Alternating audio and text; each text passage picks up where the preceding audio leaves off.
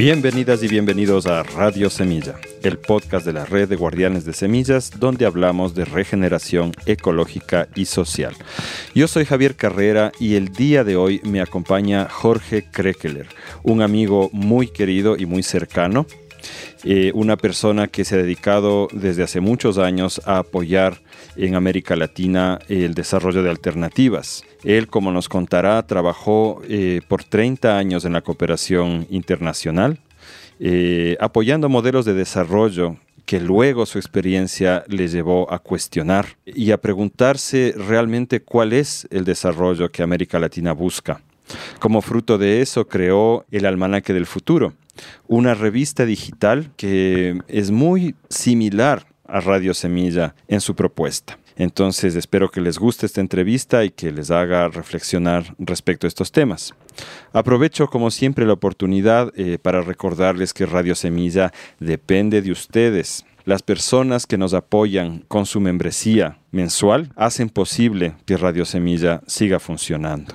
Y en esta ocasión quiero hablarles de uno de mis proyectos favoritos que nos apoya y que brinda beneficios a las personas que se suscriben. Este es Mashpi Chocolate, la finca Mashpichungo. En mi humilde opinión, el mejor chocolate que tenemos en el Ecuador. Claro que hay gustos y colores, pero para mí Mashpichungo tiene el ejemplo más potente de trabajo desde la generación de un bosque comestible, uno de los más bonitos que he conocido, hasta la barra el producto final empacado en la misma finca. Eh, Chocolate nos ofrece 20% de descuento a los suscriptores de Radio Semilla en todos sus productos y a quienes están cerca en Ecuador en visitas a la finca. Entonces disfrútenlo, no se olviden de apoyarnos y les dejo hasta el próximo episodio de Radio Semilla. Hola Jorge Krekeler, qué gusto que estés con nosotros otra vez, porque ya intentamos grabar este episodio y sí, pues ahí hubo algunos errores de traspapeleo y se perdió. Así que vamos a hacer un segundo intento. Ahora aquí en tu casa, en Medellín. Cuéntame cómo estás. Bienvenido a Radio Semilla. Pues Javier, muchas gracias por la segunda invitación. Estoy bastante bien, feliz porque hemos compartido ocho días de un programa bastante intenso en diferentes partes aquí en Colombia, compartiendo con diferentes colectivos y creo que valió la pena lo que hicimos. Sí, fue una, una visita muy interesante y que a mí me da más contexto también para para entender el trabajo que tú haces, que es lo que queremos compartir acá. Pero como siempre, arrancamos con un poco de historia de vida. Entonces, cuéntanos, Jorge, ¿de dónde vienes tú? ¿Dónde naciste? ¿Dónde creciste? Pues voy a hacer la broma de siempre, porque cuando me preguntan, ¿y de dónde eres tú? Cara, con Krekeler no se ha nacido ni en Quito ni en Envigado. Krekeler es un apellido que originalmente era francés pero los alemanes, y ahí ya tienen idea de dónde nací yo, los alemanes no son, digamos, los más diestros de pronunciar eh, nombres franceses, entonces lo alemanizaron. Entonces mis eh, antepasados por lado paternal parece que eran hugonotes que les tocó cambiar el bando eh, salir de Francia porque el rey de Francia parece que se le ocurrió cambiar de religión y así los hugonots migraron y terminaron en Alemania. Yo nací en Alemania, muy cerca de la frontera con Holanda. He pasado toda mi niñez, mi infancia, inclusive mis, eh, buena parte de mis estudios universitarios en Alemania. Y de ahí, sí, ya de, de mi edad que yo tengo ahora, el 61, ya llevo un poco más de la mitad de mi vida viviendo en diferentes partes de América Latina, principalmente en Bolivia y una partecita también en Colombia, del 89 al 91 y ahora nuevamente en el tercer año. ¿Tú creciste entonces en Alemania? Yo nací y yo crecí en Alemania, correcto. ¿Qué nos puedes contar de tu infancia, Jorge? Pues mi infancia, bien, o sea, me recuerdo con mucho cariño, con mucha gratitud, también con mucho alivio, alivio en el sentido de haberme, no escapado, pero eh, de haber logrado mm, levantarme en la vida a pesar, digamos, de los pésimos profesores que he tenido, en buena parte, ¿cierto? Profesores que tenían todo menos eh, idea de la pedagogía y creo que se hubieran quedado mejor en la universidad o en algún centro de investigación en vez de soltar a estas eh, personas, digamos, a menores de edad. Entonces, eso es chistoso, pero bueno, al final mis momentos más más exitosos, iba al término, ha sido en la universidad. Yo estudié geografía y economía y sobre todo la geografía me, me fascinaba y me gustó mucho. Y... ¿Qué es lo que te atrajo la geografía? Para uno que no sabe del tema, uno piensa que solo es hacer mapitas la geografía, pero me parece que es algo bastante más complejo que eso. ¿Qué te atrajo hacia la geografía? Bueno, hay que decir que cuando yo estudié geografía eh, era algo, yo creo que ya bien distinto a lo que se estudia hoy como geografía.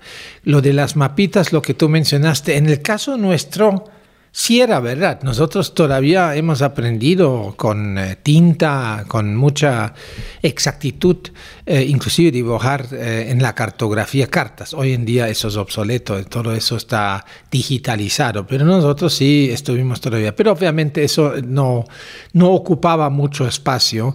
La geografía, en eso creo que no ha cambiado mucho, la geografía es de pronto una materia multifacético, eh, y multidisciplinario. Se sabe de todo un poco y de, pues casi hubiera dicho de nada mucho, ¿no? Em, además estoy convencido de que la universidad, en el caso mío, me sirvió para después lanzarme a esta piscina que lo llamaría la vida, ¿no? Eh, y en la vida se aprende, yo creo que a lo mejor mucho más. Pero la geografía es como digo, multidisciplinario, eh, un poco de economía, de antropología, de sociología, cuando vamos por la antropogeografía, y si vamos por los, eh, las partes de ciencias naturales, de la geomorfología, la climatología, etcétera, etcétera, ¿cierto? Eh, y eso a través de la geografía sí me acerqué también a lo que es América Latina, porque en el marco de mis, de mis estudios universitarios, Hicimos una excursión gracias a un docente que se rajó bastante, entonces fuimos con un grupo bastante pequeño de, estudiantes, universitarios todos, a Bolivia. Bueno, nos fuimos al Perú porque los pasajes eran mucho más económicos para irse de, Europa al Perú y de ahí sí por tierra a, a Bolivia. Y después de la excursión sí me quedé como unos ocho o nueve meses a hacer levantamiento de datos, eh, encuestas, porque al final de mi estudio, mi tesis de grado de maestría, lo saqué sobre un tema relacionado con la colonización agraria en los, eh, en los Andes, eh, un estudio comparativo entre varios países, eh, entre Ecuador, también Colombia, Perú, Bolivia, pero con dos estudios de caso de dos asentamientos en el oriente, en la selva, si vale el término boliviano. Entonces eso era el primer enganche, pero este enganche ha sido interesante porque este enganche yo a veces, si me recuerdo, era de como una visita del palco de visita. Eh, ¿Por qué? Porque gran parte de mi tiempo lo pasé con dos compañeros con los que compartimos los estudios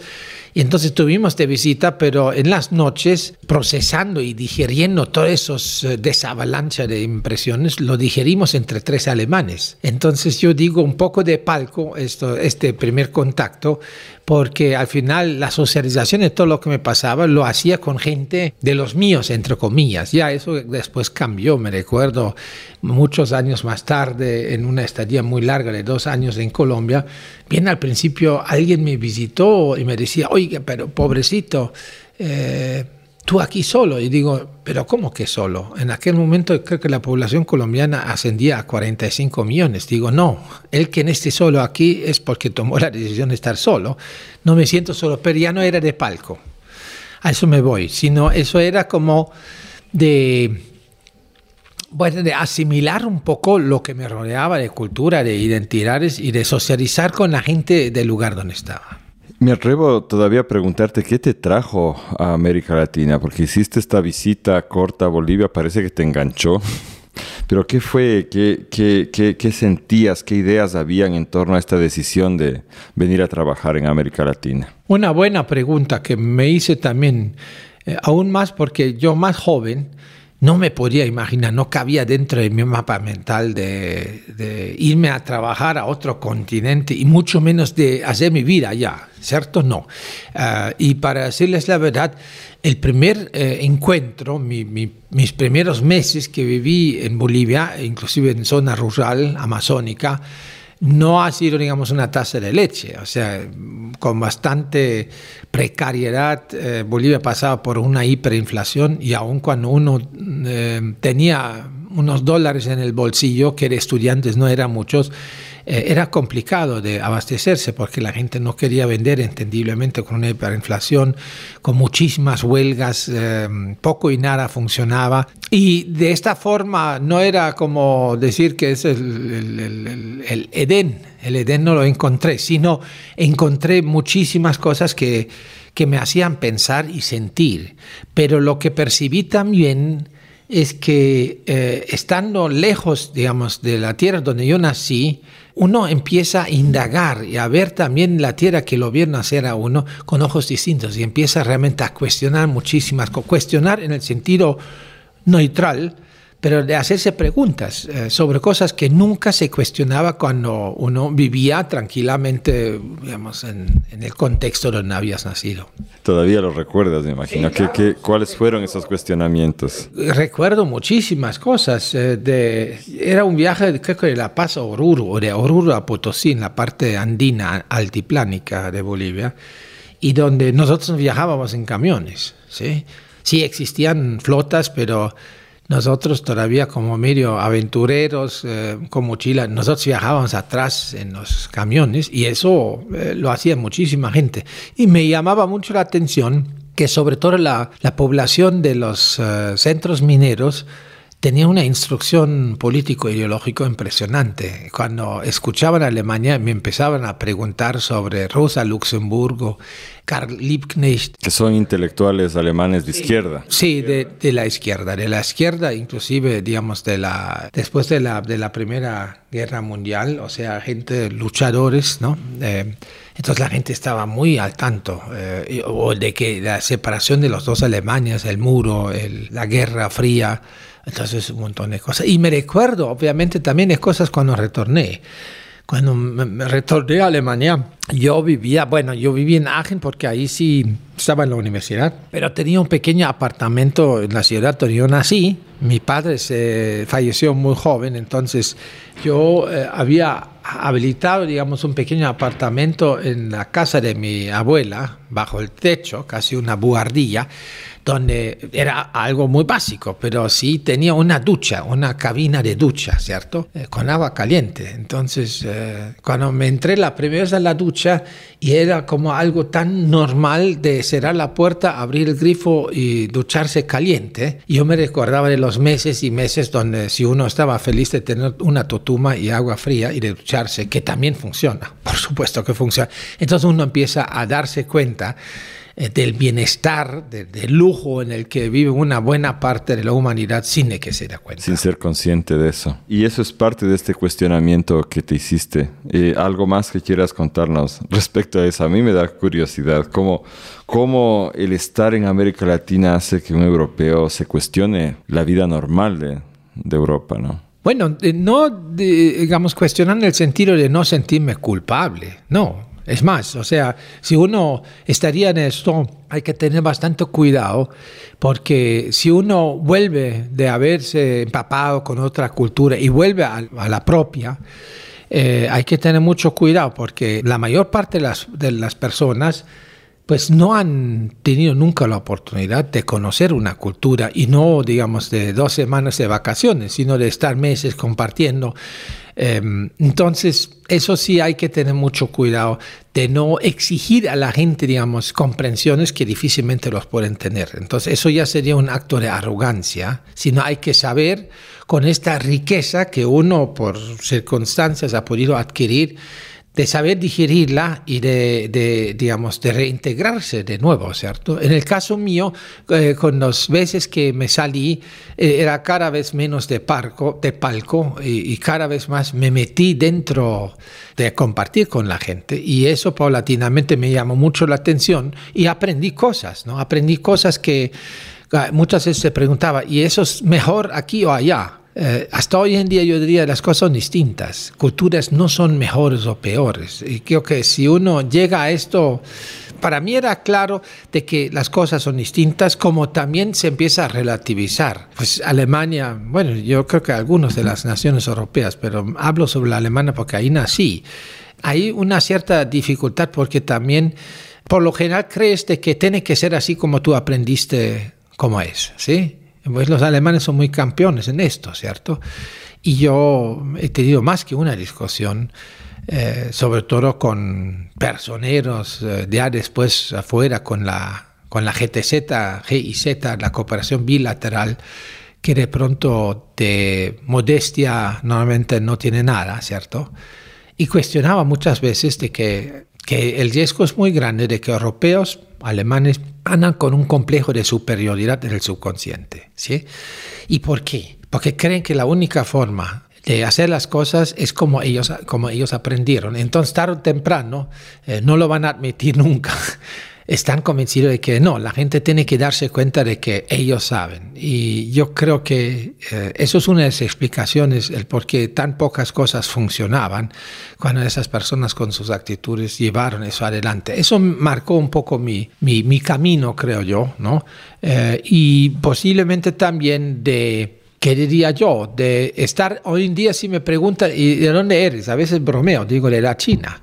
Y me dice, oh, pero usted de la China, ¿qué? Entonces digo, yo nací dos veces, ¿sí? Digo, y no estoy drogado, ni mucho menos. Eh, eso de pronto es una forma, yo creo que haber nacido la forma cárnica eh, cuando nací en Alemania, pero nací una segunda vez, así lo diría, por el hecho de que yo sentí de que me empezaba a desenvolver en toda mi, personalidad de una forma distinta a como me desempeñaba hasta entonces. Y eso yo creo que tiene mucho que ver con las circunstancias eh, que han cambiado, la emocionalidad. En eso obviamente jugó un papel música, baile, muchas cosas eh, que al final dije, no dije, sino me di cuenta que ni chicha ni limonada. Entonces yo dije, claro, que yo nací en Alemania y, soy tan alemán como los años que he acumulado de no estar en Alemania. Entonces estás al final sentado entre dos sillas. O sea, yo normalmente no prefiero quedarme de pie, ¿no?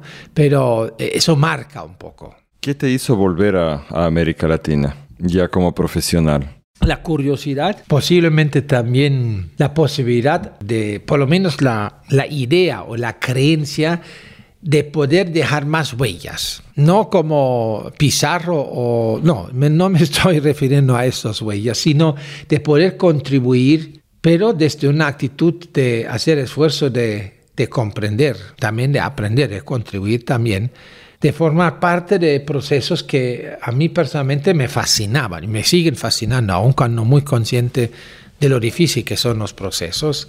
Eh, y eso creo que me llevó, me movía el piso. Eh, y después de años que trabajé en Alemania en una entidad de la cooperación, inclusive con un cargo relativamente, bueno, interesante si uno dice el poder es interesante. A mí hoy en día el poder no me llama mucho la atención, ¿cierto?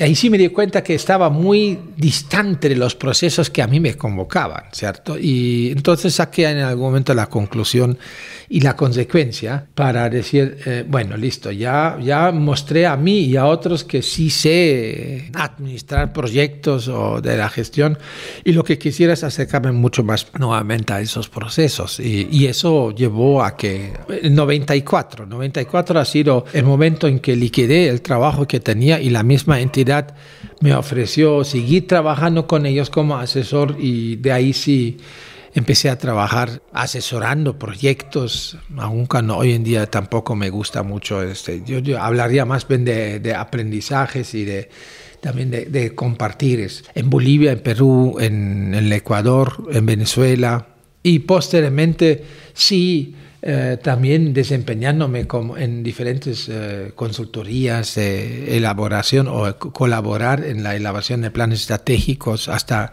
a nivel continental, etcétera, etcétera. Cuéntanos un poco de, Santa Cruz. ¿Cómo es para los que no, no, conocen? ¿Qué es Santa Cruz de la Sierra que suena como que está muy arriba en las montañas? Es las imágenes o los clichés o lo que uno asocia con Bolivia Yo creo que la gran mayoría de las personas terminan creyendo sobre Bolivia algo lo que es cierto en una cuarta parte. ¿Por qué digo en una cuarta parte? Apenas una cuarta parte de Bolivia es andina. No es un estado andino completamente. Tres cuartas partes del territorio no es andino, no es alto, es amazónico eh, y tú tienes una un, corredor, digamos, de, de, traspaso y en el sur del oriente tienes el Chaco, que es una zona semidesértica, ¿no? Y de los 36 eh, naciones indígenas, más de 30 viven en las tierras bajas. Solamente numéricamente sí, obviamente son eh, los pueblos andinos, ante todo quechuas y aymaras, urus, eh, los que inclusive en términos numéricos equivale a mucho más que la mitad de la población. Santa Cruz de la Sierra eh, es un poco infeliz el nombre y el nombre se debe al fundador de Santa Cruz de la Sierra, Ñufle de Chávez, un señor que se dedicaba a la colonización junto con los españoles y su pueblo natal en la Extremadura se llama Santa Cruz de la Sierra, que está a más de mil metros de altura. Santa Cruz de la Sierra en Bolivia tiene 350 metros de altura y se encuentra en el, en el centro-centro del subcontinente suramericano. En el centro del continente. O sea, de ahí sí 5 o 6 mil kilómetros que las aguas tienen que correr para desembocar en el Amazonas, o es un poco menos, pero 4 mil kilómetros tranquilamente para salir por el, río de la Plata. Entonces es bastante bajo, ¿no?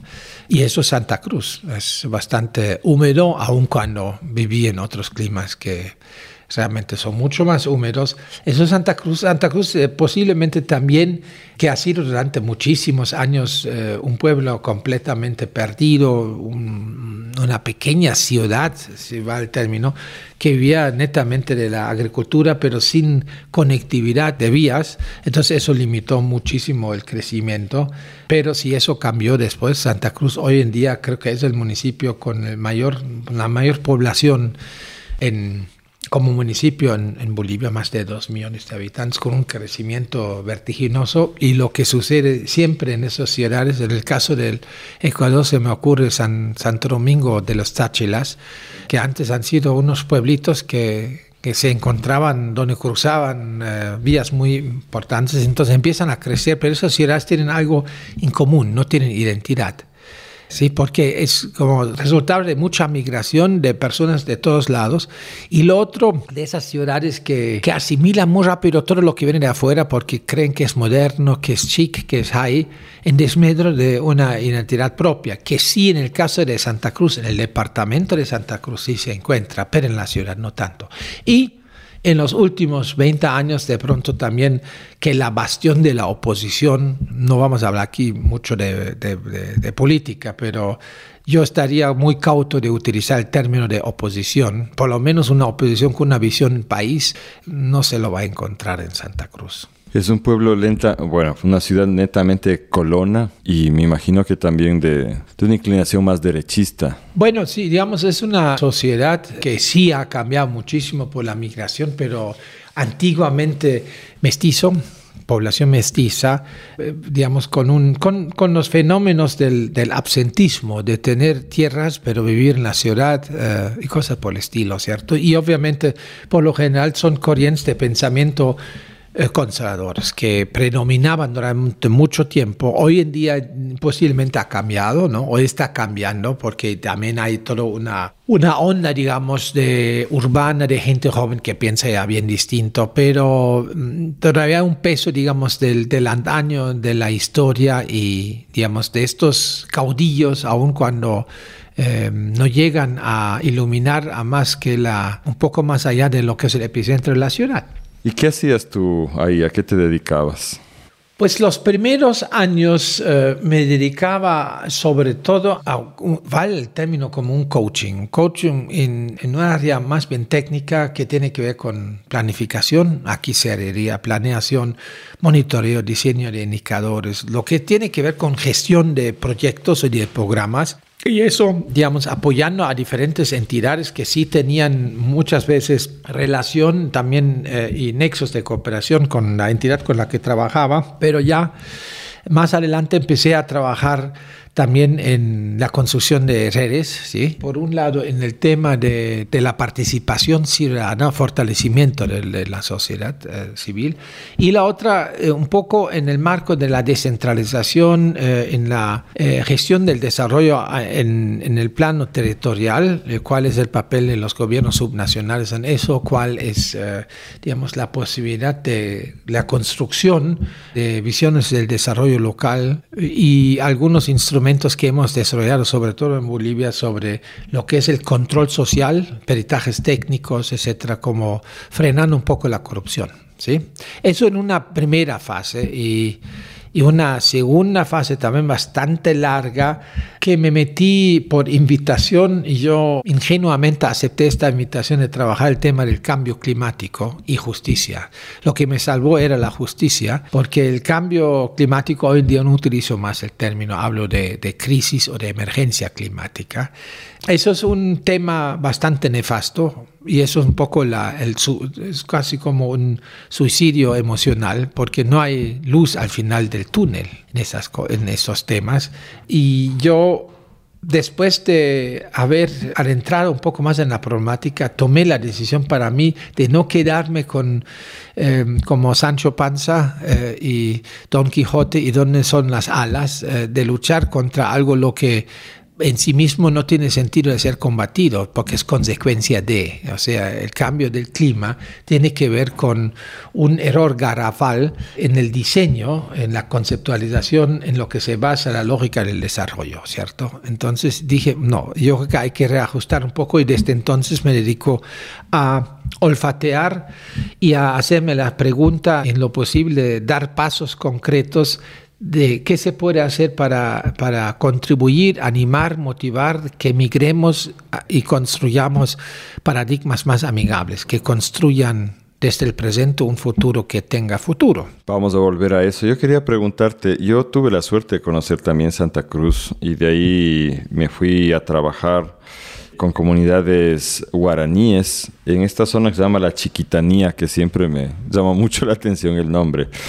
Cuando tú te refieres a estos grupos con los que se trabajaba, se hacía acción, ¿te refieres a grupos como esos, comunidades indígenas, etcétera, o estamos hablando más de un medio urbano? gente de ONGs, ¿con quiénes trabajabas? Ya lo mencionaste, con ONGs, porque si tú estás eh, relacionado a la cooperación, por lo general, ¿cuáles son tus eh, interlocutores? Eh, son entidades no, no necesariamente personas naturales, con, claro, tú te relacionas y trabajas al final con personas, pero esas personas dependen de estructuras eh, institucionales que tienen persona jurídica, porque es una de las condiciones para poder apalancar recursos para un proyecto, ¿cierto?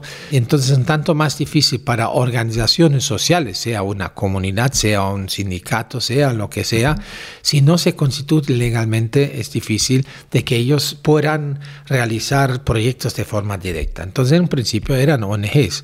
Y hasta hoy en día tengo relación, aún eh, cuando hoy, para decir la verdad, creo que las ONGs, eh, como la cooperación no estatal. Es como un modelo que está por caducarse, porque hay cada vez menos recursos para apalancar, pero también es que en muchas ONGs, digo una barbaridad, hay un problema de relevo generacional. Eh, hay muchísimas ONGs, yo entiendo a la gente que se quieren ahí con el propósito de jubilarse y después seguir quedándose. Entonces, no se puede generalizar, pero en muchos casos se tiene personas que tienen muchísima expertise en lo que hacen, pero creo yo, por el hecho de que el panorama ha cambiado bastante, de que para muchas de las ONGs es muy difícil, por el rol que reclaman, de articularse con nuevos actores sociales, ya no tan emergentes, que son movimientos son muchas veces gente joven que toman el desarrollo en sus propias manos y cuando dicen, no, no, no es desarrollo lo que tomamos en la mano, sino construir futuros, ¿no? Y ellos autoconvocados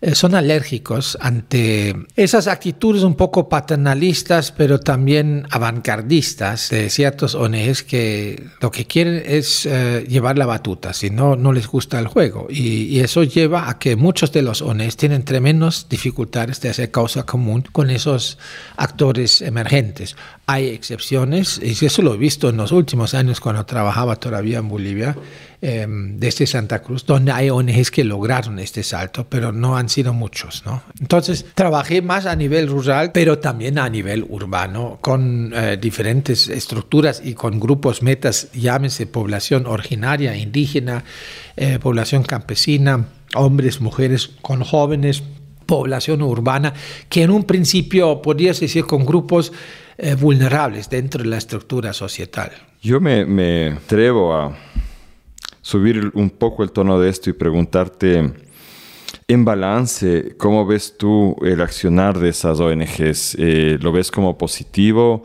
Eh, ¿Se logró salvar algunas situaciones que hubieran sido peor de otra manera? ¿Se abrió campo? ¿O en balance es negativo? ¿Cómo lo ves? No, yo creo que muchos de los, siempre hay eh, ovejas negras, ¿cierto? Yo creo que en total no hicieron daño, ¿no? No. Si hicieron mucho bien, depende de cómo lo ves, ¿no? Em, si es una ayuda hacia la autoayuda, ¿sí? creo que el balance no es tan positivo. ¿Y por qué no es tan positivo? Eh, uno es, pero eso tiene que ver con el diseño, con la lógica de cómo nace un proyecto, quién lo cranea, quién lo ejecuta, ¿sí?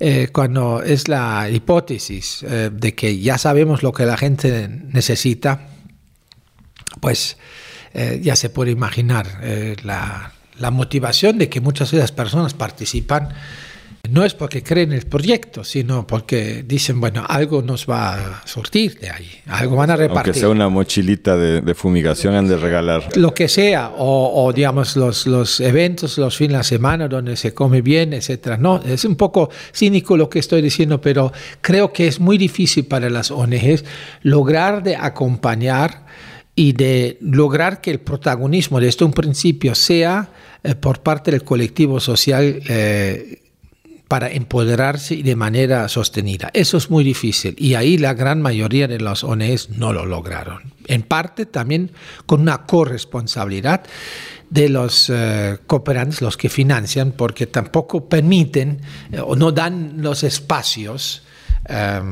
Como muchos de los ONGs están acostumbrados de actuar de una manera paternalista. Entonces, si aplico y si veo esos criterios, en mi balance obviamente el balance ya no sale tan positivo. Hay muchísimos casos cuando hablamos de ayuda de emergencia, que es bien distinto a lo que llámese post-desarrollo. A mí personalmente ya no me gusta mucho utilizar el término de desarrollo, eh, pero la dificultad es que, eh, qué término podemos emplear. ¿no? Post-desarrollo quiere decir de darle la vuelta a los paradigmas obsoletas de acumulación, de competitividad, ¿sí?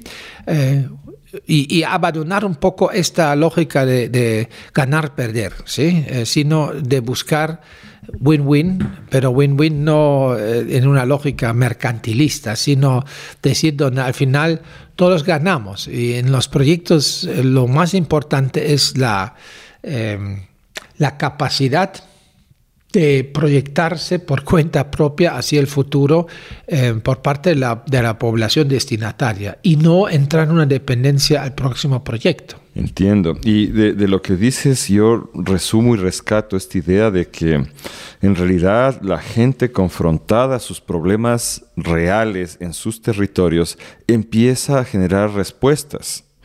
Tal vez no abarcan todo lo necesario, tal vez contienen errores, pero son respuestas que vienen desde la base. Y eso ha tenido como mucha dificultad en dialogar con las fuentes de financiamiento que pasan a través de las ONGs. Y eso me parece una problemática bien interesante y bien concreta que la hemos vivido, o sea, en carne propia en la red de guardianes de semillas, que es justamente un movimiento que sale así como una respuesta a la sociedad civil y que en realidad es difícil encontrar eco tanto en el Estado como en la estructura de la cooperación. Sin embargo, hay excepciones, ¿no? Sí, siempre hay alguna excepción se logra montar ahí. Entonces, eh, tú estuviste trabajando cuántos años en, este rol que nos cuentas? Pues yo creo que no ha sido eh, tácito de decir hasta el 31 de tal mes, ¿no? Yo creo que ha sido también un poco un proceso de aprendizaje, de una emancipación del pensamiento, de aprender a decir cosas de manera respetuosa y diplomática sin chocarse y sin embargo dejar claro de que buena parte de lo que hacíamos no tenía mucho sentido, ¿no? Y hasta hoy, hasta hoy en día pienso yo de que muchos proyectos eh, ni hacen bien ni mal, ¿sí? Están, rinden cuentas, eh, cumplen, sí, eh, es cortoplacista, entonces un impacto como tal no lo veo, ¿sí? Pero yo tampoco creo que, que en la mayoría de los casos el problema no es la falta de dinero. No creo. Eh, lo que yo creo es, eh, digamos, una mayor coherencia. Una coherencia porque si nos quedamos en los proyectos, se predica muchas veces sin practicar. Y cuando se predica sin practicar, eh, carece de credibilidad, ¿cierto? Entonces es como muy difícil. Según la autodeterminación, si necesitamos al final construir soluciones en el plano territorial, local, eso debería surgir desde los mismos habitantes del territorio y no tanto craneado con muy buena voluntad eh, desde, desde, el escritorio. Entonces yo creo que por ahí es como meterse por detrás al caballo. Y el que lo intentó sabe de que se corre muchísimo riesgo de no terminar por encima del caballo, sino, mejor dicho. El, eso me llevó a mí eh, de decir, no, bueno, listo, eh, los proyectos, pues muy bien, pero yo no voy a gastar mi... O sea, no logro al final de tanquear motivación, de, ver luz al final del horizonte cuando trabajo solamente con proyectos. Y por eso me desmarqué un poco de esto. Y eso, ¿cuántos años? Yo creo que en los últimos 10 años, donde de pronto los últimos 6, 7 años, ya eh, más nítido. Oye, Jorge, esto que dices de una cierta falta de coherencia, Quisiera que lo elabores un poco más. Si la gente que trabaja en las ONG son generalmente gente que salió de la academia, que hacen carrera, y a menudo yo conozco mucha gente así con la mejor de las voluntades en realidad. Creen realmente que su rol es ir a ayudar a personas que están en situaciones de dificultad. Tiene que ver casi siempre con temas económicos, pero también atraviesan temas como género, el clima, etc. Pero ¿a qué te refieres cuando dices que puede haber una, una falta de coherencia? No sé si nos puedes dar algún ejemplo más concreto de cómo ves tú eso. No, en las actitudes de las personas no creo que, que sea una falta de coherencia. Tú mismo lo dijiste, yo conozco bastantes personas que han optado de trabajar en ONGs y muchos de esas personas hubieran tenido tranquilamente la posibilidad de desempeñarse en otras áreas y hablando en términos técnicos, eh, hubieran estado de pronto mucho mejor ganando suelos más, más competitivos. Hubo momentos donde sí las ONGs pagaban bien, pero en la gran mayoría, por lo menos en América Latina, eh, el nivel salarial de las ONGs es un valle de lágrimas. ¿ya? No son competitivos, eh, sí. Hay una migración, un brain drain eh, que se da, obviamente. Entonces, para trabajar en ONGs ya necesita bastante idealismo, si no, no se dedica a esto. Pero Después, yo creo que el mismo modus operandi, las yo los entiendo cuando muchas veces, cuando hablamos, por ejemplo, de, de hacer em, entrenamientos o, talleres, digamos, para despertar interés sobre lo que son procesos transicionales, eh, inclusive, eh, digamos, sí, de modificación de, de, de, paradigmas. Entonces, en un principio hay muchas ONGs que tienen bastante interés se acercan, participan, pero al final, eh, para no quedarse en la narrativa, cuando ya toca, digamos, bueno, ¿y cómo, cómo le ponemos cable a tierra? Y cuando se analiza, por ejemplo, un plan estratégico de una ONG, muchas veces, sin gustar, eh, y buena parte del, de la proyección de la lógica del plan estratégico se basa en paradigmas que son obsoletos. ¿Sí? Eh, y eso lo admiten también las personas, pero entre admitir por un lado y sentarse a eh, empezar a castrar el plan estratégico y reelaborarlo completamente, eso es como mucha dosis. Y seguidamente también pensando en que las eh, ONGs con frecuencia se deben a los indicadores, a los indicadores de los proyectos donde al final están obligados de generar ciertos productos, gusto o no guste. Si al final eso parece ahora lógico en la coyuntura, sí o no. Exagero también un poco, hay flexibilidad en eso, pero por lo general hay como un cierto temor de no lograr el cumplimiento necesario para quedarse en el business con, con, eh, con las agencias, digamos, de cooperación, ¿cierto?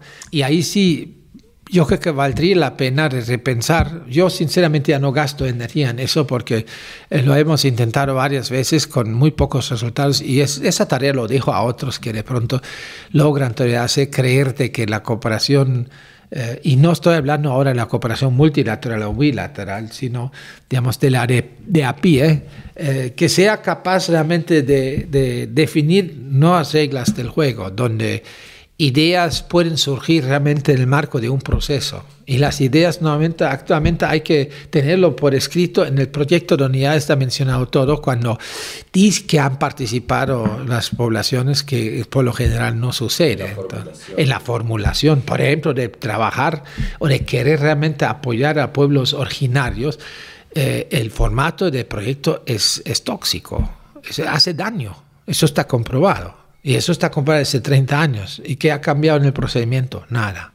Tú eres una voz disruptiva dentro de este mundo y a mí, yo te digo desde, desde como yo te he visto desde fuera y quizá me equivoque, pero es, es notable porque no tienes pelos en la lengua el rato de hablar de estas cosas directamente con los organismos de cooperación.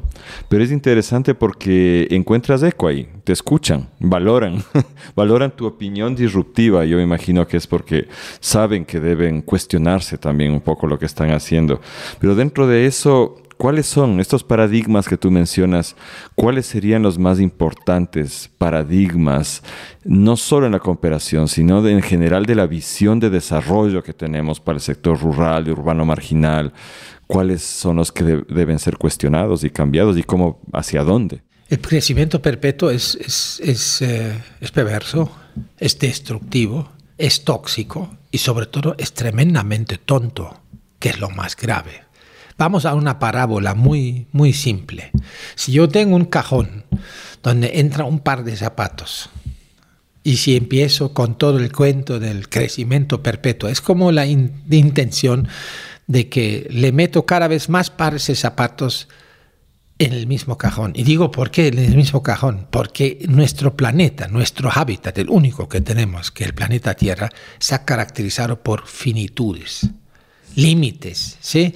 Eh, en cuanto a los límites, inclusive en la dimensión de tiempo, de, dejar tiempo de regeneración. Y eso es uno de los grandes temas, lo que no estamos cumpliendo, ¿cierto? Eh, de que no le damos tiempo a los ecosistemas de regenerarse, sino, no. Entonces, en una caja de zapatos, eh, por más tardar, si yo intento meterle el tercer par de zapatos, se rompe el cajón, ¿cierto? Y si miramos muy bien, eh, no es que el planeta tenga grietas. El planeta empezó a tener una estrategia y lo está aplicando de deshacerse del quien a la fuerza está metiendo demasiado pares de zapatos. O sea, el planeta empezó a tener una estrategia de deshacerse de la especie humana. ¿sí? Y eso, eh, ¿quién tiene la culpa? Pues yo diría por qué la especie humana no ha sido capaz hasta ahora de utilizar lo que tiene, que es inteligencia. Pero esa inteligencia quedó neutralizada en el sentido de que eh, la misma la especie humana dentro del, del, reino de la vida es la única especie que ha em, puesto fuera de función su instinto de supervivencia. Ninguna especie, ninguna, sería capaz de destruir sistemáticamente su hábitat. Los seres humanos lo estamos haciendo, ¿cierto? Entonces, ¿en qué se basa esto? En el crecimiento perpetuo, en la lógica acumulativa, eh, en algo lo que los economistas eh, tengan mucho cuidado con economistas, que es normalmente la corriente más mentirosa dentro de, digamos, de las esferas de la ciencia, porque hay una trampa tremenda. Los economistas hablan de externalidades. Eh, ¿A qué nos referimos? A los daños que se está produciendo, daños que podrían ser eh, puestos en escena y se podría ponerle precio. Daños, por ejemplo, dentro de las economías extractivistas, daños ambientales, daños socioambientales. Por sí al caso, ¿no? En el caso de Ecuador, no solamente en el Ecuador, pero en el Ecuador eh, se ha hecho ejercicios, inclusive Alberto Acosta y obviamente muchos otros que hicieron a lo mejor el trabajo y Alberto publicó, no sé exactamente, pero eh, que, que, se ha comprobado más de 100 pozos petroleros del Ecuador y donde se ha calculado de manera muy... Mm, realista los daños que son atribuibles a esos pozos. Y se ha dicho, eso lo incluimos ahora en el cálculo de ganancias, a ver cuántos sobran. Ecuador se quedó con menos de cinco pozos rentables, el resto está generando pérdida. Y así podríamos irnos a los emprendimientos mineros, hidrocarburíferos, eh, turísticos, eh, agrarios, agroindustriales, lo que ustedes quieran. Eso sí, me, hiciste, me hiciste acuerdo justo de algo que he estado pensando últimamente. Eh, porque cuando se publicó el, Gran Manual de la Permacultura en el año 84, me parece que fue eso, eh, el fundador de la permacultura, Bill Mollison, mencionaba lo mismo respecto a la agricultura y decía que la verdad, el costo de regenerar la tierra que ha sido degradada por una mala práctica agrícola probablemente excede a la rentabilidad, a los beneficios económicos que esa tierra dio mientras podía producir.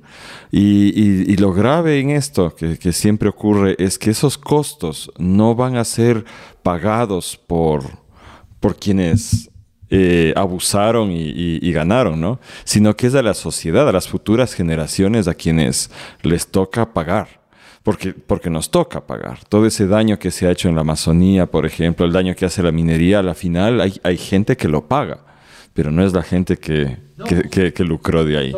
Son malos negocios porque se pierde. Al final no se gana, aparentemente se gana cuando se pierde. Y se, se pierde de una manera existencial, ¿cierto? Lo que necesitamos es lógicas donde se ganan todos, todos esos involucrados, pero ante todo nuestro hábitat es como nuestro hábitat, em, como, como, como a, modo de una broma, de un chiste, es como si nosotros como humanidad vivimos eh, en un eh, inclinato. Estamos arrendatarios. Sí, estamos arrendando un apartamento y nos han eh, advertido por última vez de que con una rumba más salimos a la calle. ¿Y, en qué estamos? Estamos pensando en la próxima rumba.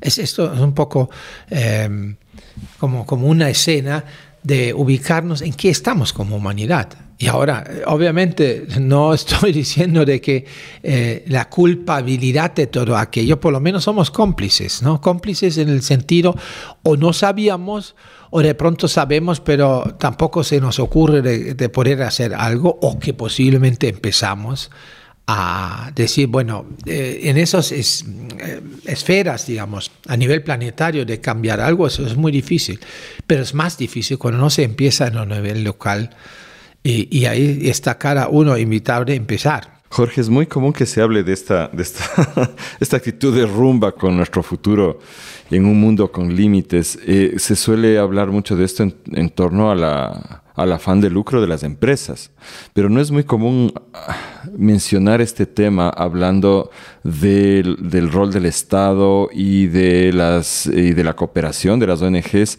el momento en que tratan de hacer esta ayuda al desarrollo. Eso me parece interesante lo que tú nos dices de que están en el mismo paradigma. Es decir, aunque están tratando de ayudar, sin embargo están tratando de ayudar en este contexto y como con esta idea de que el campesino pobre pueda llegar a competir en el mercado para poder acceder a los mismos beneficios eh, que tiene, por ejemplo, Europa, porque nos vamos a desarrollar. Y lo que tú estás planteando es una crítica a eso, justamente. ¿De qué otra manera podría darse una, una no sé ni cómo llamarle, no es ayuda al desarrollo, una, una ayuda de quienes tienen más recursos, por ejemplo los países del norte, hacia quienes han sido empobrecidos, por ejemplo el área rural en el, en el, en el sur global. ¿Tú tienes alguna visión al respecto? ¿Cómo debería cambiarse ese paradigma para que exista realmente un apoyo a un crecimiento real de la gente, hacia una búsqueda de bienestar de la gente? Yo creo que hay, hay cambios notables, ¿no? Hace 20 años a hoy en día en el norte global, que ojo, que puede estar también en el sur, ¿no? Sí, en el sur geográfico, pero es el norte económico, digámoslo así.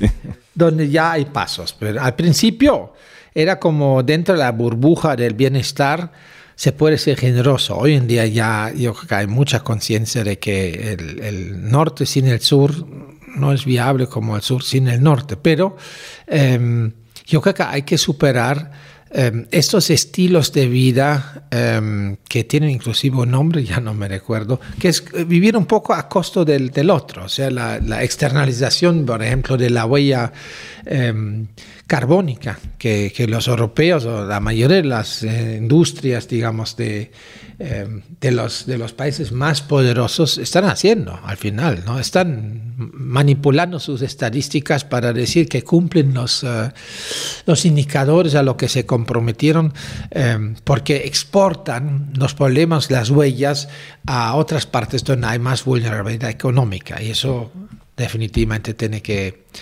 terminar. ¿Te refieres, por ejemplo, a los mercados de carbono? Mercados de carbono, todo lo que al final es lo feo, eh, se lo externaliza y se lo manda al sur, ¿cierto? Para que, que uno esté guapa para la foto y si no nosotros cumplimos. Em, yo creo que el de, de no eh, prestarse a creer al greenwashing, a estas medias verdades, sino diciendo no, menos es más. Y eso significa hacer una reingeniería completa eh, del estilo de vida. Y eso en el norte, eh, porque el sur en buena parte, hasta ahora dice, el norte eh, rayó la cancha, eso es el camino y por dónde vamos. Entonces tenemos, claro, el desarrollo y el derecho al desarrollo, ¿cierto? China lo ha reclamado varias veces, entonces es como bastante complejo.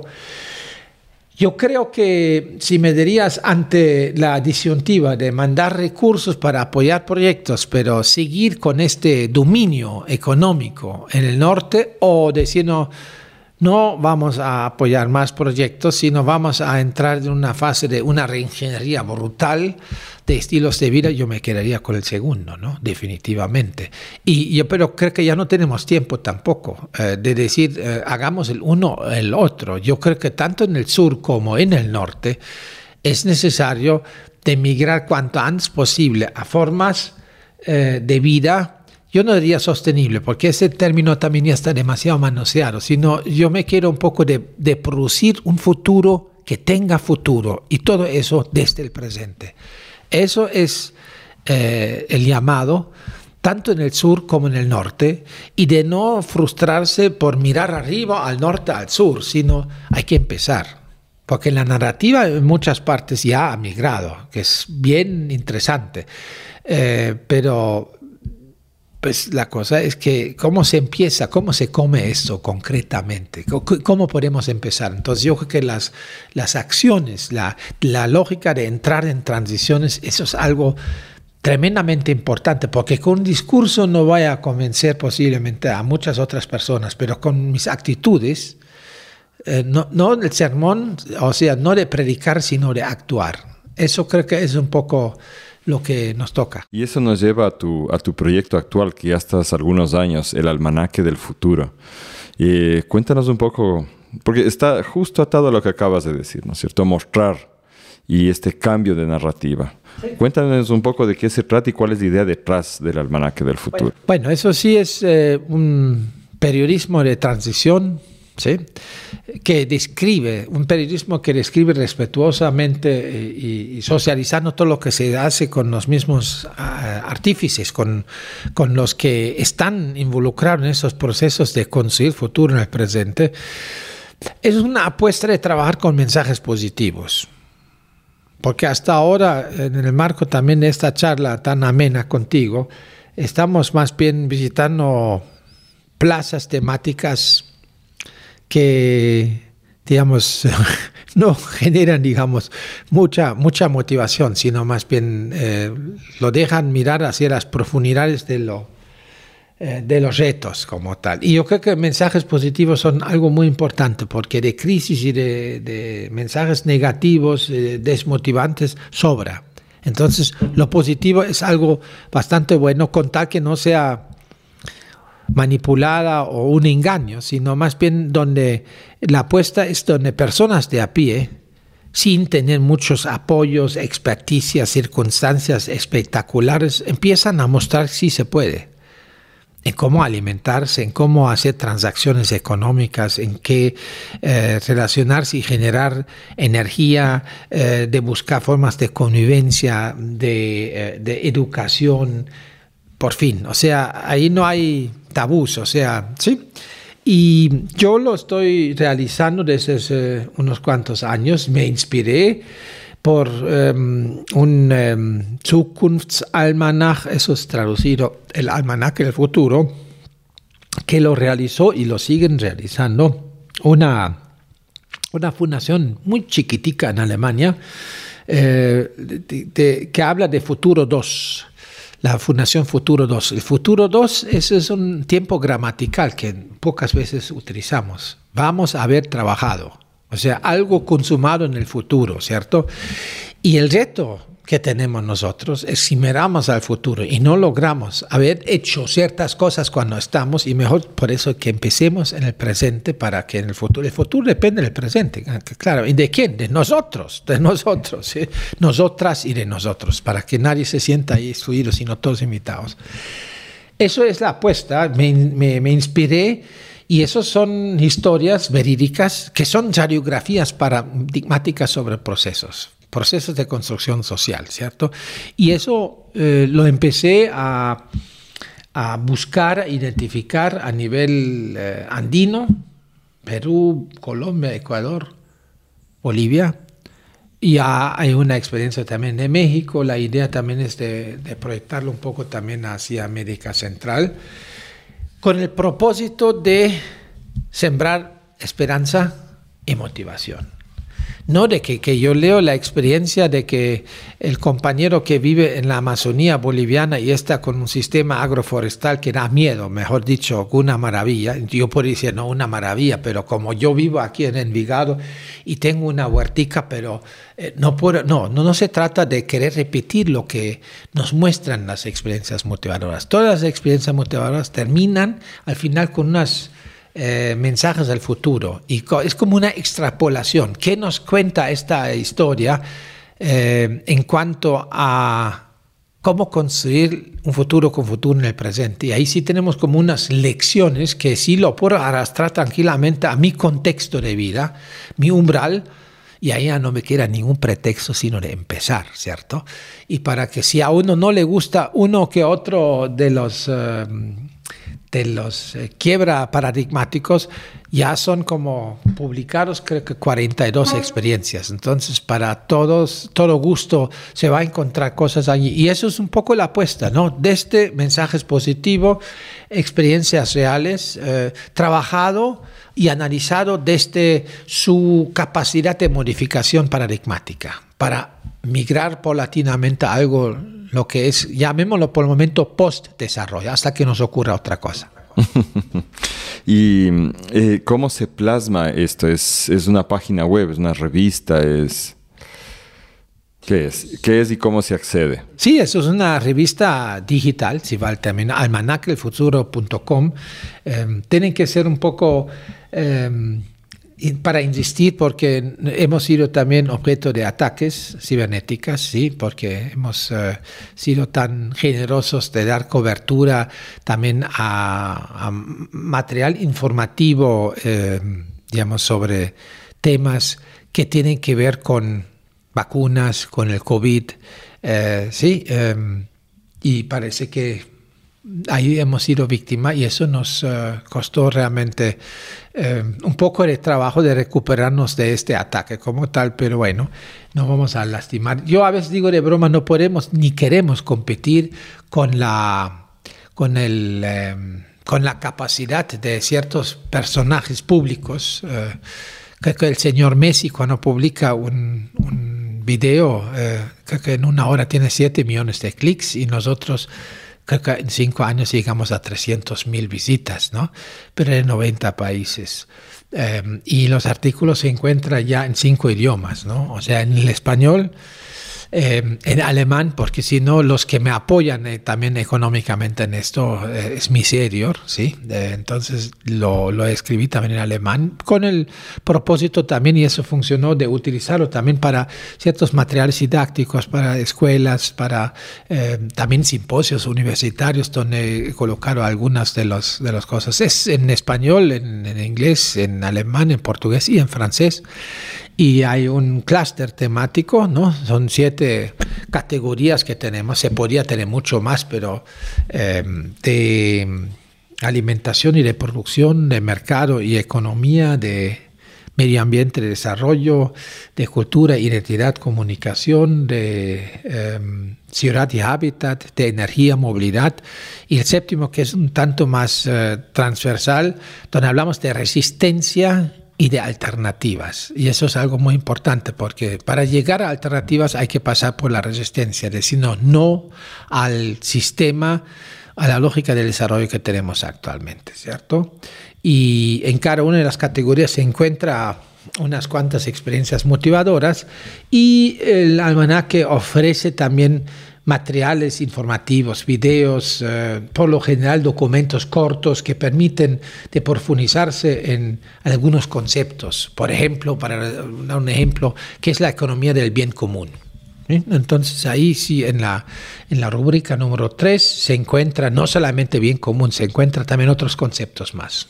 Eso es. Y bueno, no faltan podcasts que trabajamos. Eh, uno al mes eh, ofrecemos eh, mesas de debate y de webinarios, siempre temas que tienen que ver con la migración hacia paradigmas. Y hay grupos más permanentes de debate, de, de análisis, eh, que también tienen su hosting dentro de la página donde se puede acceder también a grabaciones y a cosas por el estilo. Yo creo que es, en grandes rasgos es, es esto.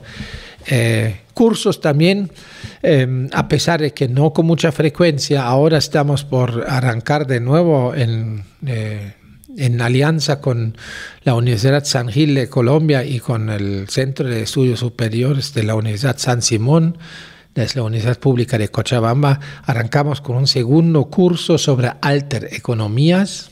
Hemos tenido un taller, un curso, perdón, sobre eh, la depuración del cuerpo y de salud y de alimentación y, cosas por el estilo. Nos estamos moviendo lo más que se puede. ¿Y el acceso a todos estos materiales y recursos es gratuito?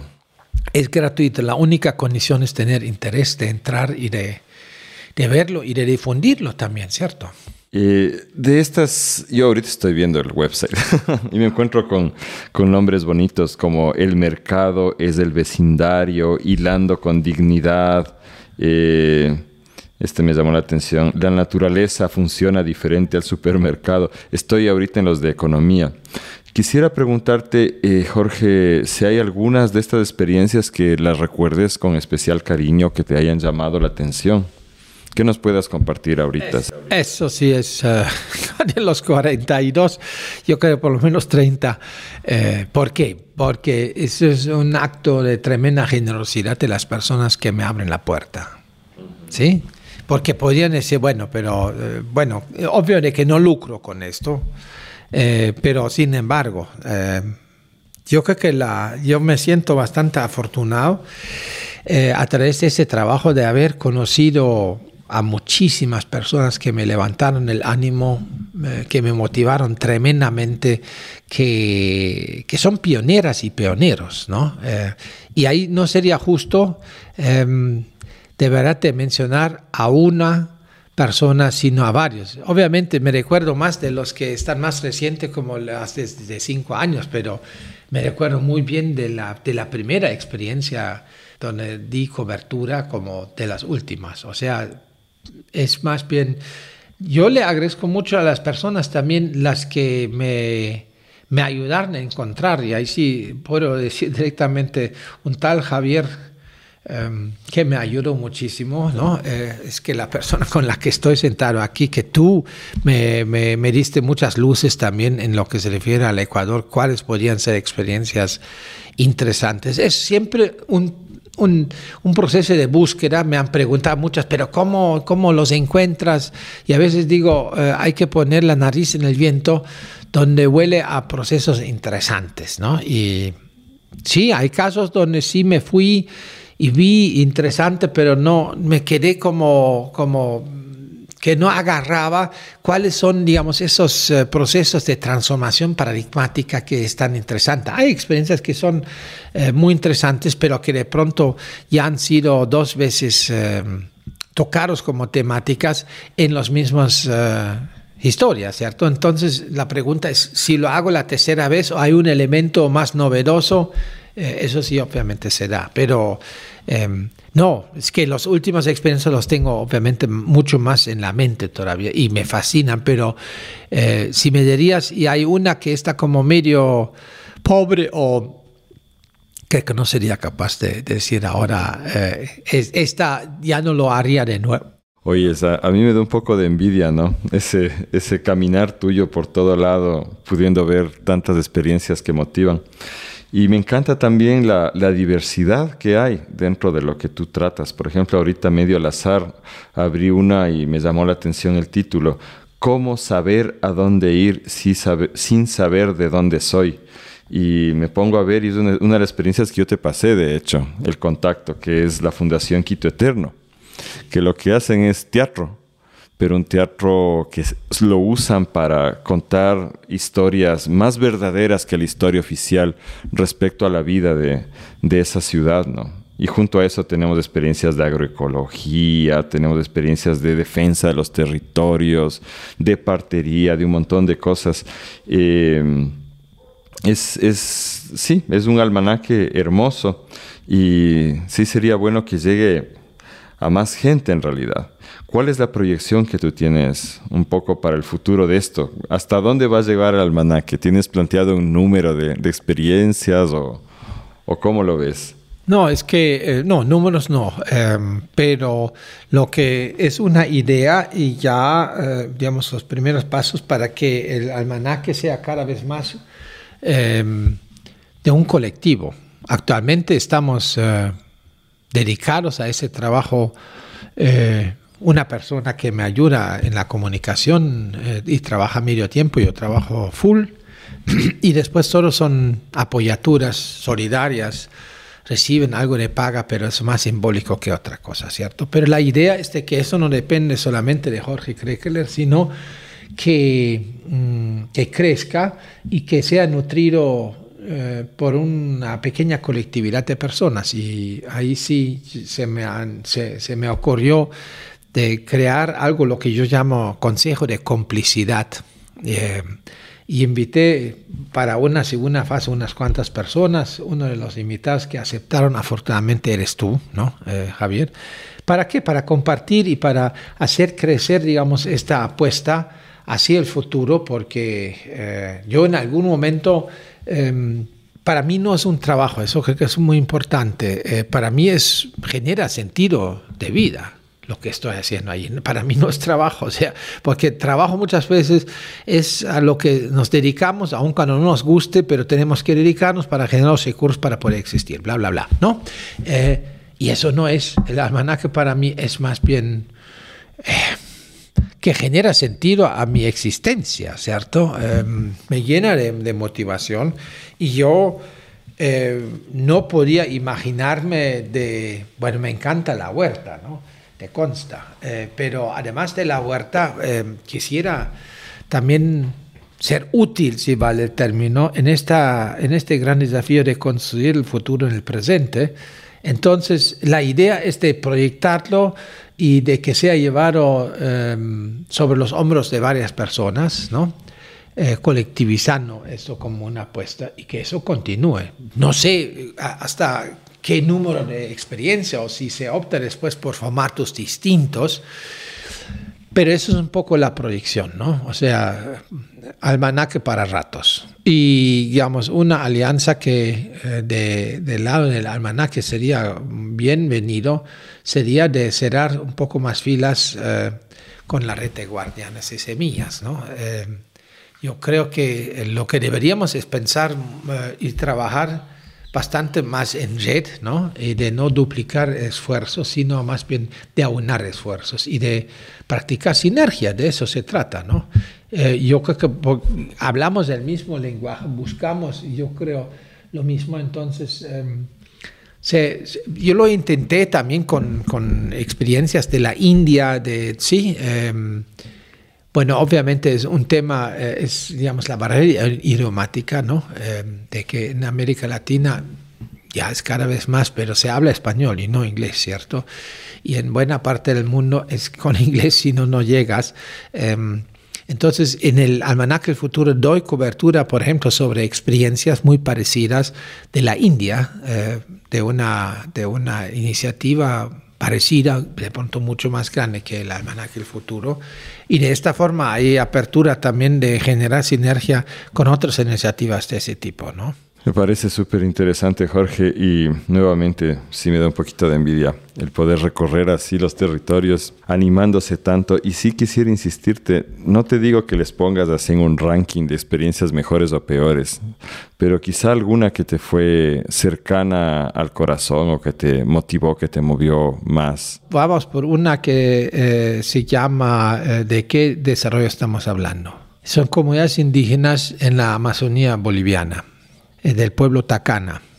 Tienen un territorio, una TCO, se llamaba eso, Tierra Comunitaria de Origen, hasta que eh, lamentablemente el mismo Evo Morales se encargó de aguar este concepto y de mezclar, eh, mezclar un poco conceptos de del campesinado y la población indígena, que es muy peligroso porque al final se chocan dos conceptos completamente distintos, que el uno es el concepto de territorio, el otro es el concepto de tierras, ¿no?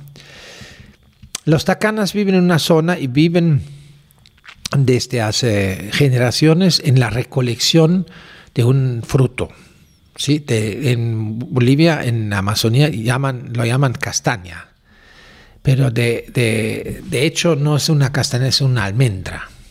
Esas almendras crecen en árboles. Esos árboles eh, alcanzan una altura de 30 a 40 metros.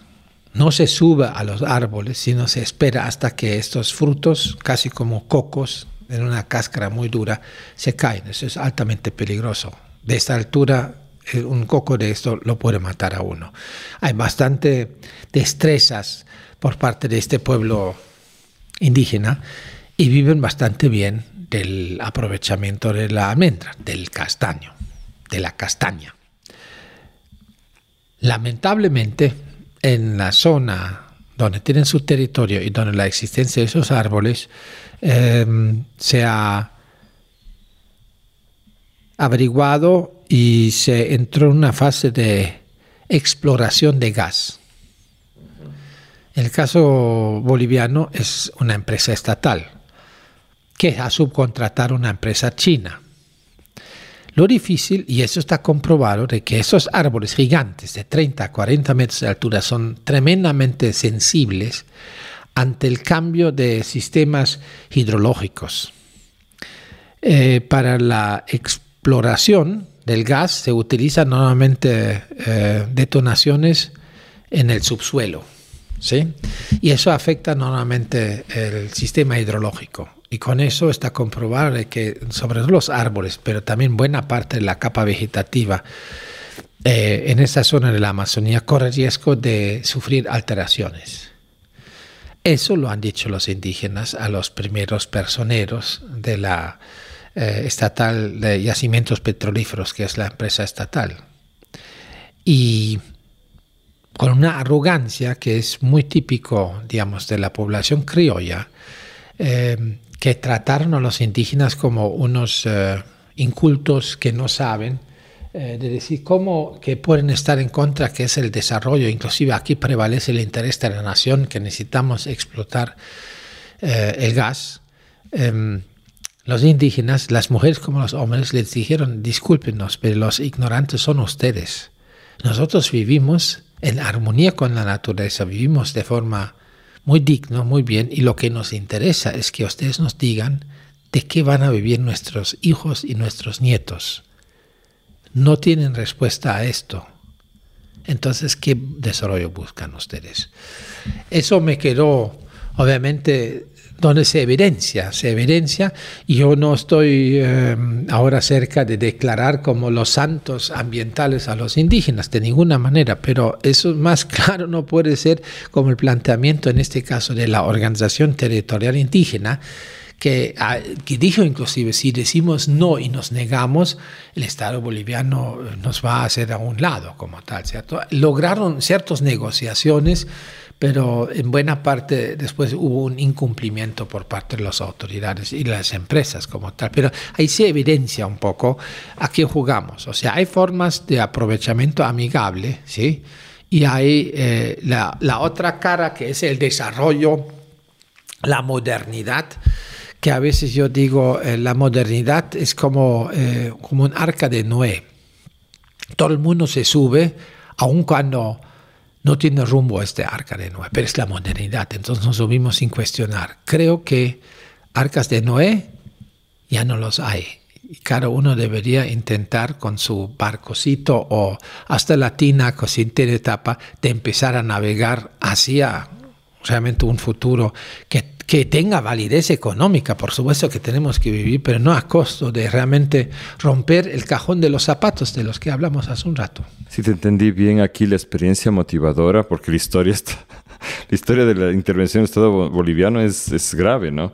Pero la experiencia motivadora fue cómo se organizaron ellos para, para producir de una forma sostenible esta, esta nuez. Sí, eh, por un lado y por otro lado de ponerles de espejo de decir en otra palabra, los que ustedes se creen que son los todos los ignorantes son ustedes. Ustedes ponen en riesgo aquí un bienestar comprobado. ¿Tienes alguna otra que te inspire a nivel urbano? Eso me gustaría escuchar. Si recuerdas alguna a nivel urbano que te ha inspirado mucho. A nivel urbano, jóvenes, jóvenes en, en los suburbios de, de Lima, jóvenes que por lo general...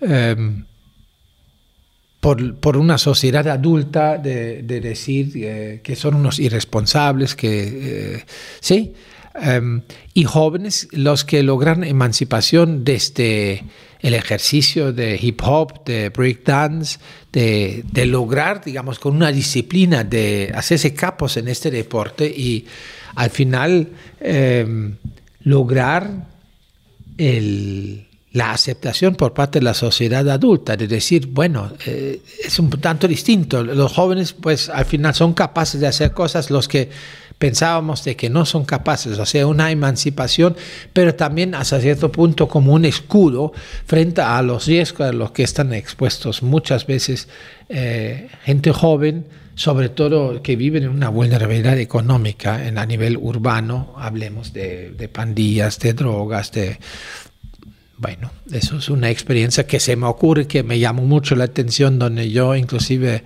me quité el sombrero que no tenía puesto, diciendo, vea, ¿sí?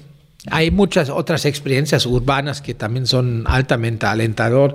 En, eh, hay otras, si nos quedamos en Lima, eh, de una comunidad que logró eh, defender sus intereses y no ceder eh, a pesar de que estaban justamente en la línea donde se construía el, metro de Lima, eh, que es el, tren eléctrico se llama en Lima, y al final no se movieron. Se ha intentado todo de, de, desalojarlos a la fuerza en la noche, no lo lograron. Quienes jugaron un papel excelente en esto han sido las mujeres, porque si los hombres si se hubieran enfrentado, eso hubiera terminado con muertos. Y lograron al final doblegarlo el brazo a la empresa constructora y a las autoridades, eh, en el caso de la ciudad de Lima, y hoy en día viven en una urbanización que ha tenido que pagar el Estado para reubicarles. Y eso justamente para... Y hay una anécdota. Em, em, doña Margarita, que en su momento ha sido la presidenta de esta organización vecinal, y doña Margarita tiene una capacidad de oratoria eh, excelente, entonces la habían identificado como la lideresa. Y, en algún momento, cuando todavía no se había logrado la aceptación de reasentar eh, a toda esta comunidad, la buscaron en la noche y dijeron, doña Margarita, ponga su resistencia, le hacemos una oferta. Eh, ¿En qué edificio en Lima quiere vivir? Le compramos un apartamento. y doña Margarita dice, en tal barrio y el nombre del edificio es, es tal, tal. Y preguntar, ¿en qué piso? Dice, no, no piso, sino el edificio entero, porque si voy yo, van todas las familias. Qué lindo, Jorge. Bueno, no sé, ¿algún otro mensaje que quieras darnos ya para ir cerrando este episodio? Sí, se me ocurre felicitar a Radio Semilla por esos podcasts que son eh, espectaculares y, ojalá que, que, con lo que em, hicimos hoy no bajamos el, promedio como tal. No, yo les felicito más bien a, ti, Javier, a la gente, porque no solamente es Javier, sino son varias personas de de que siguen adelante y que logremos seguir eh, produciendo sinergia. Sí, Jorge, yo creo que a la final Radio Semilla y el Almanaque del Futuro están buscando lo mismo orientados hacia, hacia, hacia el mismo objetivo y creo que sí conviene crear una, una alianza para que nos vayamos alimentando y quizá algún rato podamos entrevistar.